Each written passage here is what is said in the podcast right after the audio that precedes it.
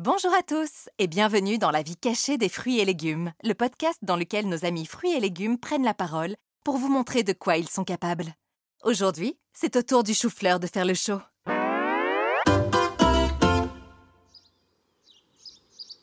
Coucou J'ai une tête blanche et des feuilles vertes. Je suis le chou-fleur.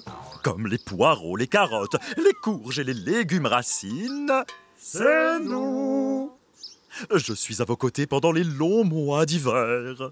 J'ai souvent la tête blanche, mais je peux aussi avoir la tête verte, orange ou même violette.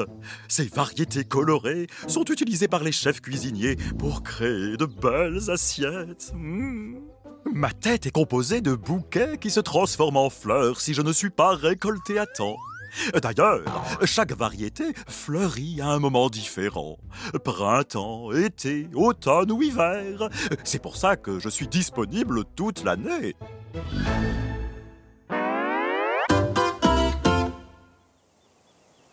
Je suis originaire du Proche-Orient et j'étais déjà consommé par les Grecs et les Romains pendant l'Antiquité.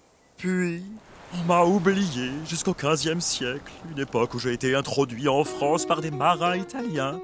Et c'est grâce à Louis XV, qui m'adorait, que je suis devenu populaire. Euh, que t'as pris la grosse tête Aujourd'hui, je viens en grande majorité de Bretagne, où je profite du climat doux du bord de mer pour grandir.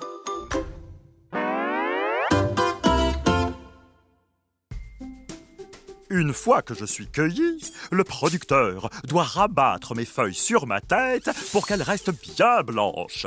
Ensuite, sur les étalages, je peux avoir la tête enveloppée de feuilles ou pas. Sans mes feuilles, je suis plus pratique à cuisiner, mais je me conserve moins longtemps. C'est comme vous voulez. Mais entre vous et moi, mes feuilles sont délicieuses quand elles sont préparées en soupe et cela permet d'éviter le gaspillage.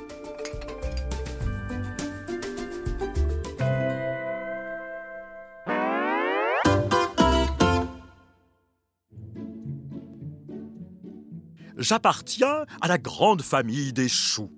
Tout comme le chou vert, le chou rouge, le brocoli ou le chou romanesco. Coucou les petits choux Coucou Mon goût un peu amer et ma drôle d'odeur quand on me baigne dans l'eau bouillante en perturbe certains.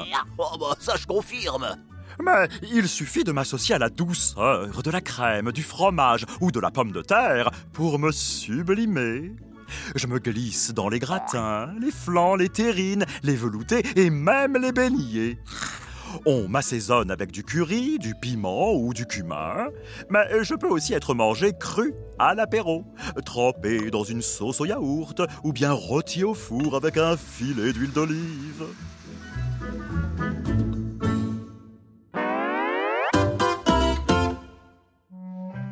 Je suis à croquer et je suis sur les étals une grande partie de l'année. Alors, n'hésitez pas à me manger. Ça marche Miam miam